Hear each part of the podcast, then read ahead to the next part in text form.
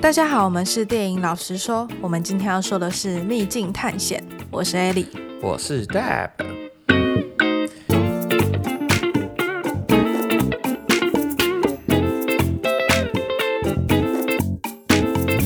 在节目开始前，还是和大家说一声，如果喜欢我们的节目，愿意给我们一些支持的话，大家可以到 Apple Podcast 和 SoundOn 留言，或者到 Facebook 和 IG 追踪我们的最新动态。赞啦！OK，在讲今天的秘境探险之前呢，我们要先来讲讲我刚刚跟艾莉刚看完的一部 Netflix 的电影，叫做《德州电锯杀人狂》二零二二。艾莉觉得怎么样？超难看。我们其实，在看的时候，单纯只是好奇点进去看一下，因为我自己是本身没有很敢看这种。太过血腥的东西，他把所有的重要的片段，就是什么也没有到开肠破肚的片段，全部都跳过。我没有，我没有，我不是把开肠破肚的片段跳过，是跳过那些遇到他们之前的片段。没有，他只要觉得很恐怖，然后就跳过。他就只看那个 Netflix，就是快转的时候，他不是有一个小缩图嘛？他就只看缩图，然后说：“哦，他被杀了啦。”重点是我说上面根本就没有显示他被杀的画面啊，然后就跳回去真的认真看的时候，他没有被杀。大家应该知道我在说哪一段，就是那个阿妈。如果有看的话，对，我单纯看完这部片的时候，我是拿这部片跟《月光光心慌慌》来做比较，因为两部的拍摄回归手法都很像，就是有一个当初旧版本的女主角又回到这个新系列来。但是两个人做事是完全天差地远。对，我觉得这部片在刚开始的时候，我们都觉得这部片的女主角、男主角他们可能智商都还还有在线上。嗯，啊，直到看到大概中半段电锯杀人魔开始杀人之后，我就感觉到开始了，开始了，智商开始快速在往下掉了。急速下降，对，急速下降，像是什么，他们明明可以跑掉的啊，像那个阿嬷，明明就可以直接开车走掉，嗯、他就说我要留下来，你们被锁在车上，你不会让他们先走吗？对啊，然后他要开枪杀他的时候，他还一直问他说：“你记得我是谁吗？”对，他搞到自己最后，哎、欸。我觉得整部片最好看的就是在结尾的时候，电锯杀人魔，然后他就拿着他的电锯，然后在那边挥舞。对对对对对，啊，最后快接近片尾的时候，还有一个片段是他那边跳的杀人魔之舞嘛。对，我跟艾莉看完就觉得，我的 fuck，对，这部片到底在演什么？你知道吗？就是他让我们感受不到他想要回归的诚意。其实我一开始觉得他比那个月光心慌慌好看，但是后来我就觉得，干，就是他整个铺陈是还不错的。我给他五分啊，我给他三分吧。我觉得他整个铺陈是不错的，但是他的就烂尾啊。后半段电锯杀人魔开始狂杀乱杀的时候，那一段开始我就已经没办法接受了。但他确实有比月光光心慌慌还恶。对啊，但这就是电锯杀人魔，这已经是、啊、我的底线，就是在月光光心慌慌了。你不能再，你底线也太高了吧？你再过像德州电锯杀人魔这种，我已经不行了。我当时会点进去看的原因，主要是因为我看他的那种拍片的那个画质啊，然后感觉那个镜头运镜什么的是好像还不错的。嗯，对，所以才点进去。但、嗯、你看《德州电锯杀人狂》，就是要看他就是被肢解啊，然后血喷来喷去啊。你不看这个，那有什么？有什么好看的，是不是？对啊，就是他有没有要跟你什么深入解析什么对犯罪心理啊？现在这种血腥电影，想必有看过我们《月光心慌慌》的观众们就已经知道，说他不能再拿以前那种智障年轻人，然后闯入某个陌生的环境，然后被杀透透这种脚本来拍了，你知道吗？我知道，可重点不是这个，重点是你都跳过血腥的片段。我只是想知道他有什么新的东西跑出来。你懂吗？Oh. 就是我能够看到他有什么不一样的东西，让我觉得，哎、欸，我会想回去看他以前的。如果是《绝命终结战》那种，你就可以接受。就虽然很血腥，但至少有创意。对对对，你可以有创意。就是我觉得写新片最重要的是创意。哦。Oh. 对，我觉得写新片最重要的是创意。就是你要怎么杀人杀的好看，或者是你的角色不能太智障。你太智障这种。Oh.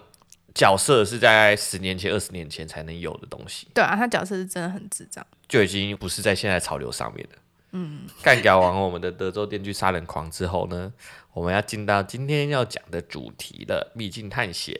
那秘境探险是改编自一个游戏工作室叫做顽皮狗，他推出的同名冒险游戏。那他故事是描述一位年轻的调酒师，就是我们的奈特·德瑞克，就是汤姆·霍兰饰演的这个角色。他遇到了一位宝藏猎人，叫做维克特·苏利文。那就是马克华伯格饰演的这个角色。嗯，那他们两个就一起去寻找传说中麦哲伦船员遗留下来的黄金宝藏。那你看完这部片之后有什么想法吗？我觉得这部片表现起来就是中规中矩。对，因为这是爽片嘛。嗯，对。但是其实有爽感的片段在预告片上面都差不多看完了。对啊，我看到那个预告片上面有蛮多我喜欢的画面，像是什么飞机的那个桥段，嗯，然后还有哦，好像就这个桥段，还有那个、啊、船被吊起来的这个桥段，哦，对，船被吊起来的那场，对，就是这种已经大场面的东西已经在预告片上看到了。对，所以你在电影院里面如果想要再期待有更多这些类型的东西的话，就有点难，有点难的可以满足你啦。我觉得就是很安全啊，他该交代的情感戏有交代到，然后刺激的点也有。就是放进去，嗯，然后线索有大概拍一下，但整部片就是 safe safe，就是整部片的每一个我们觉得一部爽片该有的元素，它都是点到为止。我跟 A 在看前半段的时候，都还甚至觉得说这部片有点无聊。嗯、他们出发到已经离开那个城市了，巴塞隆那那边的时候，对，到巴塞罗那那时候才开比较精彩，就是从飞机桥段那时候开始。嗯，还比较精彩。前半段感觉就是一直在交代背景，对，没有太多的细节。其实我觉得这种交代背景的东西也可以做的很精彩啊，但他没有做的很精彩。我觉得跟他比较像的一部片就是《古墓奇兵》。嗯，那《古墓奇兵》它里面在交代背景的时候，它不会像他这种方式，就是他在解谜的时候几乎没有交代任何的背景。我说《秘境探险》这部片，嗯，他是在解谜之前就把这一切的背景给交代完。嗯，那我觉得这样就缺少了那个神秘感。哦，就是没有让观众参与掉一下。对，因为你就等于说你把这个宝藏的背后的故事就在一开始就把它全部讲完了。那观众怎么会在被这个解谜的要素给吸引呢？那像《古墓奇兵》或者像是我们前阵子有看过一部惊悚片，像是《忐忑》，嗯，我相信有些观众可能有看过这部片，也还不错，我觉得。那这种片他们在解谜的时候是，他们事先先有一个钩子，嗯，去勾观众，还有勾那些角色，让他们想要去解这个谜。然后等到他们进到那个解谜的地方的时候，他们会根据当下的线索，去把这些内容解释给观众听，也解释给里面其他角色听。哦，他就一步一步让你去知道那个真相。他一开始就透露太多的讯息，导致后面就很……他后面就只是去找到那个宝藏。嗯，对。那其实你看哦，假如以《秘境探险》来讲，他可以说把中间的像是，还有一段是在地下道嘛，嗯、那一段他可以在里面放一些那时候文化的东西，然后一些秘密的东西，然后像是他们不是有两个十字架的钥匙？嗯，那他们两个十字架的钥匙在转的时候，只有一两支箭射出来。嗯，那那一段其实没必要只表现成这样啊，它可以表现出更多的东西，就是可能他转的时候跑出什么新的东西来，就可以让主角去解释他背后有什么样的真相。但他从头到尾唯一让我觉得比较有趣的两个点，唯二唯二两个点，就是十字架是罗盘的这个东西，以及天堂跟地狱要各一个人走的这个东西。对对，但是他并没有花太多时间在琢磨在这个上面，但我觉得这个地方是蛮可惜的。你的意思是说，也许一开始他跑出来的不是两把剑，可能是一只什么埃及甲虫，然后后面他们就把它收起来，然后后面可以拿去咬坏人之类的。之类的，就是对他应该在前半段的时候，可能他们借由看到这些东西或解这个谜的这个这些东西，可能让主角然后去注意到这个细节，嗯，然后在后面的时候，可能他们要解别的谜，更后面的解谜的要素的时候，他们会突然回想到这里有这个细节。哦，我知道，就是前后没有呼应的那种感觉，前后没有串在一起啊。对对对，你这个道具就是用在这个场景，后面就没有再出现了。对对对对对，还有唯一有贯穿剧情的解谜要素的工具，就只有那个十字架而已。嗯、我觉得这是它蛮可惜，解谜电影蛮可惜的。所以说，如果拿它跟《古墓奇兵》比的话，我觉得《古墓奇兵》可能略胜一筹。哦，对对对。其实我在看电影的时候啊，我觉得里面有一些内容我蛮喜欢的。就是它里面放入了蛮多历史的桥段，然后这些历史不会让你觉得是他瞎胡乱的。嗯，对，有一些像我们《神鬼奇航》，我自己就觉得蛮瞎胡乱的啊。但是这一部片，我觉得他是感觉真的有在做功课。你说对这些历史里面，像有一个就是飞船打斗的那个戏，嗯，那里面就会有运用到一些。你可能随手才会知道的知识哦。你说到这个，我又想要吐槽一下。嗯，就是它之中是不是有用一个什么类似火种的一个东西，然后去启动那个炮弹？对对，但是我觉得这是他唯一有点可惜，就是他只有利用到这一点。就是以汤姆·霍兰的他的这个角色背景来说，他应该很了解这些古老的一些历史，这个船上水手的一些知识。那为什么他不能把这些知识都运用在他的那一场打斗之中呢？他的那一场打斗是一对多，嗯，对，他一对多的时候，他可以巧妙的利用那些十五、十六世纪的那些道具，嗯，对付他的对手，这样会让这整个打斗戏嘛看得更有趣。我懂，而且还有另外一个点是，他就只是。拉几下单杠，然后做几下浮力挺身，他就可以打得比职业的杀手还要强。职业的保镖那种，对 对，对，就是他前面还前半段还有一点打不过啊，就是主角威能的那种感觉。对对，所以如果他今天是运用了一些船上的道具，那那些东西靠保镖他们不懂。那如果你在这种情况下用那些道具打败他们，我觉得就会让这场打斗戏更有看头。对，以智取胜啊。对对，算是智取胜的概念，对啊，所以这也是我觉得可惜的地方。嗯，对对对，整个讲起来，你有比较有印象的桥段吗？比较有印象的桥段就是飞机那一场，因为他最后一个是他被车子撞到，然后掉下来。嗯，其实那时候基本上我就觉得他应该会死掉但是我想不出来他到底怎么样不会死。对对对，我在那一段也是这样想，他的画面就卡在他是被车撞的时候，嗯，当下我们会心里想说，他不应该会死。所以他这里要怎么逃脱？因为他身上也没有降落伞，就是他这个桥段拍的还不错。他安他在这个桥段，他就是重复播了两次，只是以不同的角度去拍。那时候我就有去想说，如果你今天不是以这种角度去拍的话，另外一种方式就是以让那个女主角跟汤姆·霍兰他们饰饰演角色在这个飞机上的打斗戏的时候是穿插镜头的。嗯，这我就想问艾莉，你觉得这两种表现方式，你比较喜欢哪一种？我觉得他现在安排比较好。怎么说？因为他前面的太无聊了。他如果没有加最前面那一段的话，我可能半个小时就走了。我自己是跟你持比较相反的意见。嗯，我单纯以这个桥段要把它弄到最好的话，我觉得啦，欸、前面那个片段给删掉，然后直接在中间去穿插。嗯，原因是因为我们刚开始进电影院的时候，你看到第一个镜头的时候，你不会有那么大的心理准备，就是你没办法那么快进入状况，说他为什么在这个上面，然后。他正在经历一个很紧张刺激的，我觉得对观众来说没那么快能够进入状况，嗯，你反而就没没办法感受到那个刺激感。等你准备要开始紧张的时候，它已经结束了。哦，你是说片头那？对，那片头那一段就结束了。但我记得好像这个《秘境探险》这套游戏还蛮常用这个手法的，就是、哦、当做开头是不是？对啊，就是让主角一开始就是面临到最紧张的时刻。对啊。所以这有可能是要回馈给有玩游戏的粉丝们的概念。对，就让他回味一下之前玩的游戏。好，好，那我们接下来介绍一下我们的主角们。那第一个就是奈特·德瑞克，那他是一位宝藏猎人，那他也是法兰西斯·德瑞克爵士的孙子。子孙不是孙子，子孙 对子孙。然后我们刚刚有去查一下法兰西斯·德瑞克爵士，因为他是一个真实存在的一个人物，他的历史也蛮精彩的。那这一点我们等一下会说。嗯、对，那第二位是电影里面的第二个主角是维克特·苏利文。那维克特·苏利文呢？呃，在游戏里面是奈特的师傅。嗯，对。但是我觉得在电影里面好像不太一样。对，因为好像。我看游戏的表现比较像是他是一个父子，像是父子的关系，嗯，然后又像是伙伴的关系，又像师傅，就是他教他那一切。但是在电影当中比较单纯是伙伴而已。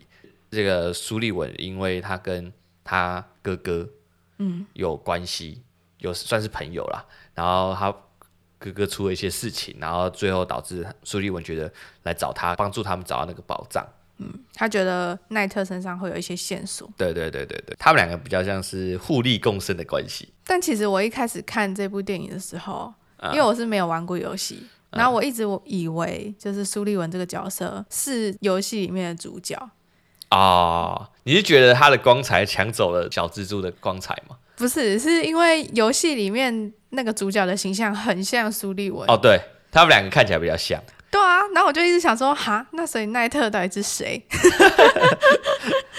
那我有看到一个说法是说，这个奈特德瑞克就是小汤姆饰演的这个奈特德瑞特，嗯，他的身份比较像是前传的感觉。哦，你说这部电影是比较像他的前传？对，就是这个游戏的前传，就是他还年轻的时候，刚当上宝藏猎人的时候。哦哦，可是他里面不是有一些角色也是游戏里面的角色吗？对啊，这很多改编都是这样，就是你不会完全照着游戏的剧情走。哦，对啊，就是重启的概念，也不算重启，它其实就是像是改编，你可以说它是改编哦，但它改编的幅度就是很大，就是完全不会照故事。其实很多电玩类改编的电影都是这样，因为如果你完全照着故事走的话，就会有些粉丝反而不买单，或者你会觉得有点瞎。因为游戏的剧本跟电影剧本就是不一样。对对对对。那我这里想要提一个里面有的小彩蛋，嗯、就是他们从飞机上掉到海里之后，哎，是这一段吗？对啊，没错啊，就是掉到海里之后，然后走上沙滩。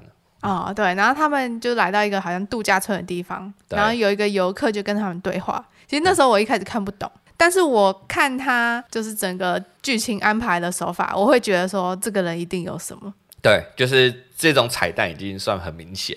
对，就是他就是刻意安排给熟知这个 IP 的人去发现的。对，所以我后来回去的时候就有查，就是他这个游客呢，其实是游戏里面饰演奈特德瑞克的这个角色。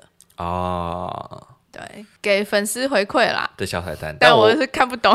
我是觉得搞不好玩游戏的粉丝也不一定知道有发现这个彩蛋。但如果听声音的话，应该听得出来吧？嗯，不一定，因为它其实也是一个小桥段。哦，对对对，所以我也不确定。对，好吧。那我想问一下 Deb，你觉得汤姆·霍兰跟马克·华伯格两个演员在这部片里面的表现怎么样？我觉得 我刚开始在看那个汤姆，他在城市里在打斗那个桥段，对不对？嗯，就是在一个呃拍卖会场打斗那个桥段，我看到他的一些身手，我会一直想到他是蜘蛛人的那一面。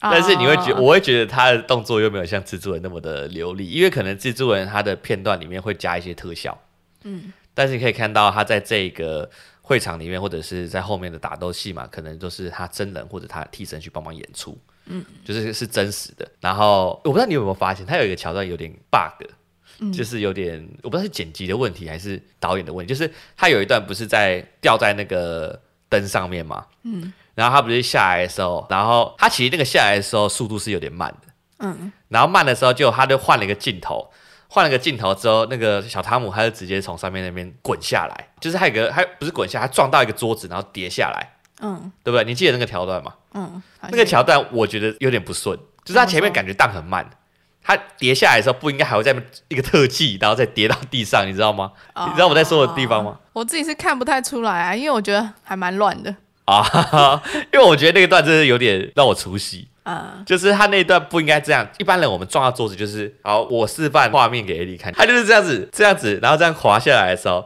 我们正常人撞到桌子之后，我觉得我把这段录下来，到时候放在 IG 上，不行不行不行，可以啦，可以啊，好，来来来来表演一下。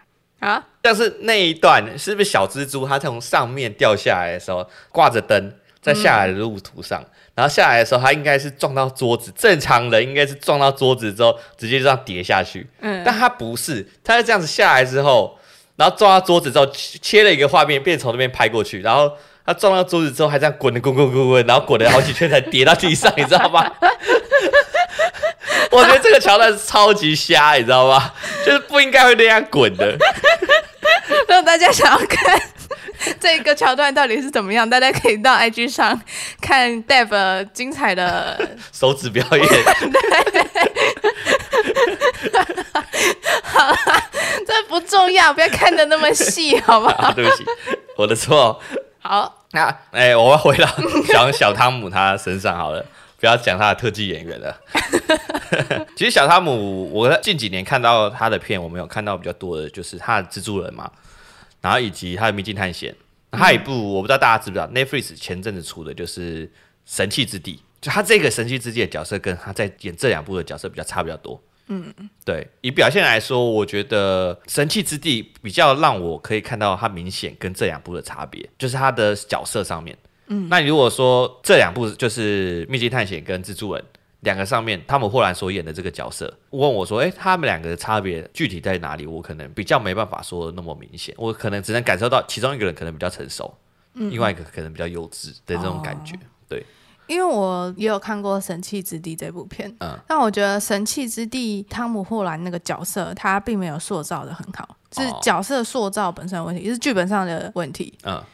对，所以可能会导致就是汤姆·霍兰没办法表现出他的实力之类的。如果他他有其他的形象的话，我我是有听说啦，因为他的女朋友沈达雅不是有在 HBO 的一个影集叫《高校十八禁》嘛？嗯，然后汤姆好像有意想要加入那个影集。哦，好可爱。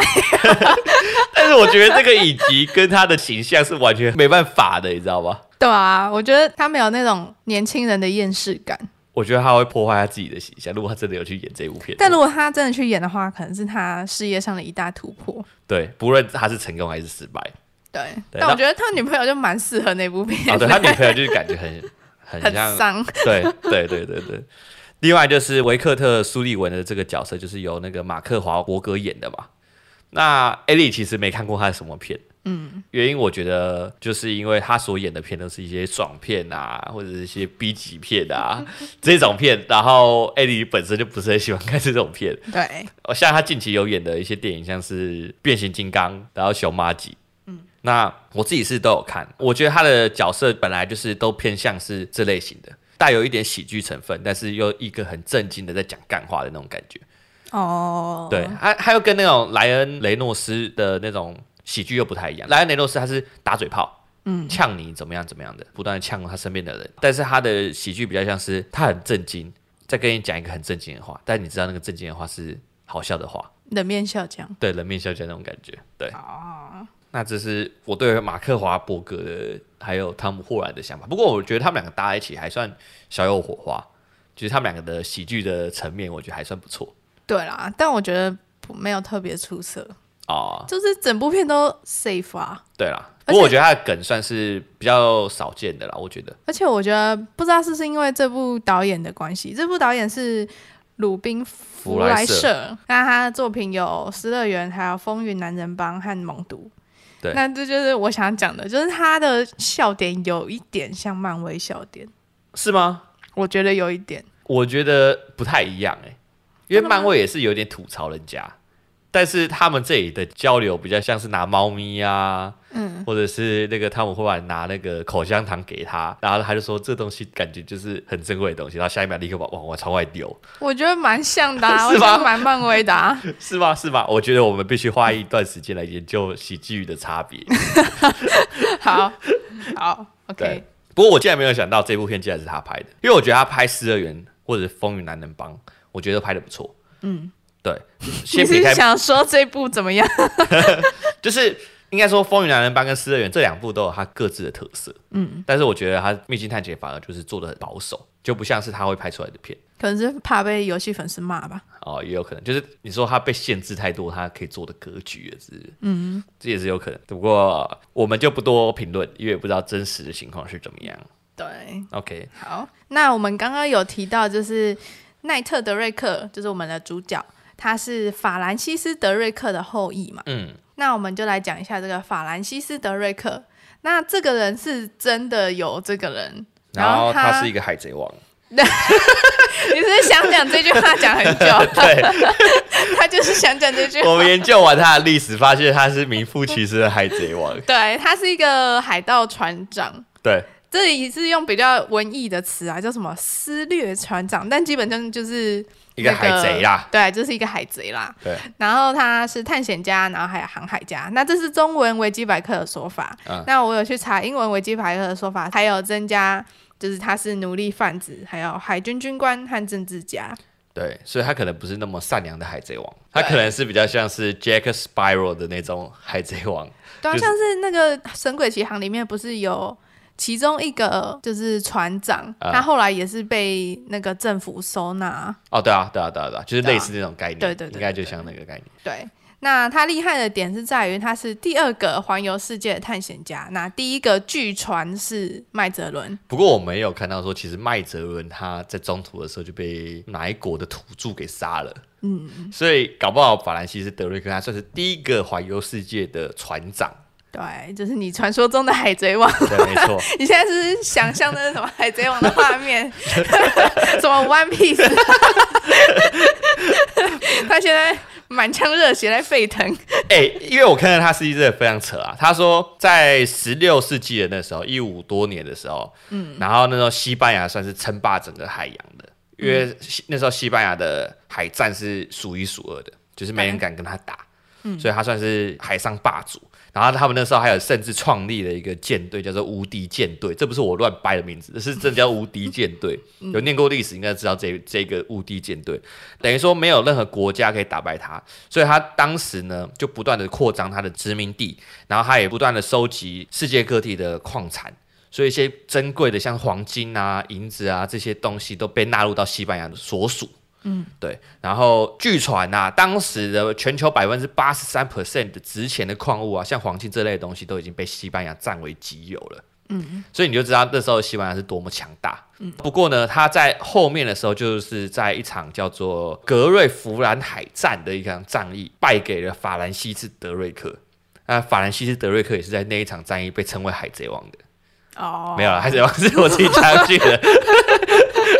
只是我好像在英国的某一个地方有立他的铜像哦，就是一个英国蛮厉害的人，就是对，对对，大家可能像我台湾可能拜妈祖，那英国可能就拜他。屁嘞！不过西班牙当时是一直认为他是海贼啊，就是西班牙那边的人民会觉得他是一个海盗，就是无恶不赦的，嗯，但是对英国来说他就是英雄哦，所以西班牙当时还要给他一个称号嘛，叫做什么？我们有法文系的 Ali 来讲给大家听。e t r a g e 超级不标准的，这一次 e t r a g e e t r a g e 什么意思 e t r a g e 就是有点像是龙的意思，因为 d r a g e 好像是就是德拉克，呃，对。但是他也很像 dragon，dragon 哦，所以就是 dragon，dragon。哎、欸，其实我以前有学过西班牙文。好，不要拿出来献丑了。我们赶快开始下一段。西班牙文系的不要编我，我不是西班牙文系。OK，然后我们因此就对海盗这个东西引起了好奇，然后我们就去查一些海盗的一些功课。其中一个功课是 Ali 去查的，就是。我们可能很多的迷思就是觉得海盗会把他们所找到的宝藏给埋起来。对对，那事实真的是这样吗？不是，就是根据英国海军历史学家一个叫做大卫·柯利丁的说法呢，就是其实古代的海盗根本就不会那么节省。嗯，对，他们不会挖一个洞，然后把黄金存进去，嗯，然后好像开银行账户一样。就是基本上他们一到港口就会把钱或者是他们战利品花在女人啊，或者是酒啊或赌博上面。嗯。对，那为什么会有海盗埋宝藏这个传说呢？就是来自于罗伯·路易斯·史蒂文森于一八八三年创作的一个小说，叫做《金银岛》。嗯，对。那就是因为这个金银岛就描述了很多海盗啊、宝藏啊、寻宝之类的桥段，所以就是开启了一系列这个海盗的神话。哦，就是在金银岛里面开始有海盗把宝藏给埋起来。对，可能是因为这一部小说太有名了，然后大家都这样相信，哦，所以大家都觉得说海盗应该要把宝藏埋起来，甚至搞不好有一些海盗已经把宝藏给埋起来了。对，啊，哦，这就跟我们那个台湾一些那个中秋节的习俗有点像。就是，就是中秋节为什么要烤肉？嗯，因为有一家有一个那个什么万岁牌的那个烤肉酱，它那个广告就是一家烤肉万家香，然后在中秋节的时候出，我不知道是不是真的。然后，然后后面的时候，大家变成中秋节都要烤肉。对也是什么台湾的传说嘛？对啊，就可能像是盗海盗会把宝藏埋在土里的概念是一样的。哦，啊，所以海盗不会藏宝藏啦。所以，所以你们要找宝藏，不要再。傻傻的去挖土了，对啊，其实我蛮失望的。我想说，真的有那么多宝藏可以挖，那我们就不要当 Podcaster 了，我们就去当航海王。好，我们除了呃有对海盗历史做一下功课，我们还另外有去找了一些一样是改编于游戏的电影。应该说我自己看过的啦，因为我有看过一些改编游戏的电影。我看过几部，像是《恶灵古堡》《古墓奇兵》，或者是《最后的生还者》。哎，《最后生还者》还没拍成，但据说要拍成。我要先讲《最后生还者》，我觉得它是我认为这几年期间最适合拿来拍成电影的末日题材。嗯，对，原因是因为像光是在游戏里面呢，我我们就可以看到这些角色之间的感情，然后就是很深刻，我自己看一看都快哭了，你知道吗？然后加上他那个末日世界下的那个美景，它是有点像是我们前阵子不是有看那个 Netflix 的那个鹿角男孩，嗯，我们是不是都觉得那个画面很漂亮？对，他的游戏就是像那样画面哦，因为加上它出在 PS 四啊一些。比较大作上面，算三 A 大作的一些游戏里面，它的画质什么的预算都很高，把它那个画质做得很精致。我是知道说，他近期有 HBO 正在拍摄《最后的生还者》这一部影集，然后演他的主角呢，就是他，因为他是一个男生嘛，嗯、然后一个小女孩，他们有点像是父女的关系嘛，嗯，对，他的父亲跟小女孩都是由《权力游戏》里面的演员演的。嗯，小女孩就是那个小熊爵士，你知道我说谁吗？我知道有一个小女孩，然后超嚣张。对对对对对，就是蛮厉害的一个小女孩。嗯、然后她来演那个《最后生还者》那个小女孩，那、叫做贝拉拉穆奇。怎么她的名字也像是小熊啊？好，再是她的那个像是她父亲那个角色呢，是由派德罗帕斯卡来演，他也是《权力游戏》里面的角色，你知道是谁吗？谁？就是那个从海外来的那个王子，然后被那个谁杀死的那个，挖眼睛啊，把他挖死的那个，就是他们在一场决斗中，然后还可以打赢那个啊，我知道有一个很风流的，对，一个风很风流的男子，然后是异国的，然后他有一个姐姐，对对对对，然后他有三个很可怕的女儿，对对对，然后他帮小恶魔那个、啊、比武，然后比武输的那个，嗯、对，就是他演。我就觉得有点不适合啦，不过我也觉得有点不适合。对，不过还是看等预告出来之后我们再看。我是对这部蛮期待的。嗯，对。那我觉得近期来已经拍出来成功的电影的话，我觉得应该是《古墓奇兵》还有《恶灵古堡》。《恶灵古堡》只有第一集，我觉得比较成功，其他后面几集就是……嗯、你之前不是有跟我说什么《恶灵古堡》什么导演怎么样？《恶灵古堡》导演都找他老婆拍什么？哦，对啊，《恶灵古堡》他的导演。就是他的每一部的女主角不是那个那个什么蜜拉乔瓦维奇嘛？那只要是那个导演拍的电影，保罗安德森，他的女主角一定是蜜拉乔瓦维奇。包括去年吧，还前年有改编的那个《魔物猎人》，嗯，这个游戏的电影也是这个导演拍的。那女主角想必也是蜜拉乔瓦维奇。哦，结果 那部被骂爆，好，结果那部被骂爆，真好，嫁对人。对，OK，那《古墓奇兵》我觉得。像是他解谜元素什么，就是拍的很好。我觉得《古墓奇兵》会红，主要是因为安吉丽娜·裘丽她的姿态，就是很适合演那个角色。嗯，不过她后来就是重启拍新的，然后是艾莉西亚·维坎德演的。我觉得我比较喜欢那个《古墓奇兵》，我觉得他的整个身手就是很性感。哦，我知道很多人可能不知道我在说谁，她就是《X 战警》那个年轻版的万磁王的老婆。你这样讲，我更不知道他是谁了。啊，我知道啊，啊，反正看过《X 战警》的人就知道了啊，没看过就直接去搜寻艾莉西亚·维坎德。好，OK，那这是有关一些改编游戏的电影。好，那最后我们来为《秘境探险》做一下评分。那 Deb，你会给这部片几分？六点三吧。原因是因为我觉得它的解谜元素这个桥段没有安排的很好。虽然他有解谜过关，但感觉这些角色他们都不需要去思考，嗯，然后很快就解关，很像我们在开门关门一样那么容易的那种感觉，哦，就少了他的趣味，对对对对对，就少了他的趣味，然后他的爽度也没有到我觉得的标准之上，因为我所想象的爽度，他可能至少要像什么《神鬼奇航》那种海战啊，或者是像是《玩命关头》在飞机上那种打斗啊，嗯，那种方式，我觉得才有到那个标准。因为其实现在好莱坞一些爽片，它只要肯花预算，这些东西要做出来是 OK 的，对啊，嗯、所以我觉得这些地方是蛮可惜，让我觉得这部片没有达到我的标准的地方。哦哦，对，那 Eddie 呢？我会给他六点五。为什么？他基本上该做的都有做到，嗯，但他就是一点也不让人印象深刻，而且这个剧本它其实是取材自游戏里面，嗯。就是游戏里面他已经有数据说，哎，观众会喜欢什么东西，嗯，然后他也不需要就是做太多的你知道思考，填调啊等等的。对，那嗯，就是很中庸啦，感觉打出了一个保守牌。对，而且其实我在里面有看到蛮多就是游戏的痕迹。对，那我自己是觉得，如果是坐在游戏里面，我觉得可能会蛮精彩的，因为我们也有去看一些就是别人玩这个游戏的，的片段。对。那我自己看游戏的时候，我是觉得我会想去玩这个游戏，但是我在看这部电影预告的时候，我是完全不想要看这一部电影，要不是 Deb 把我拖进电影院。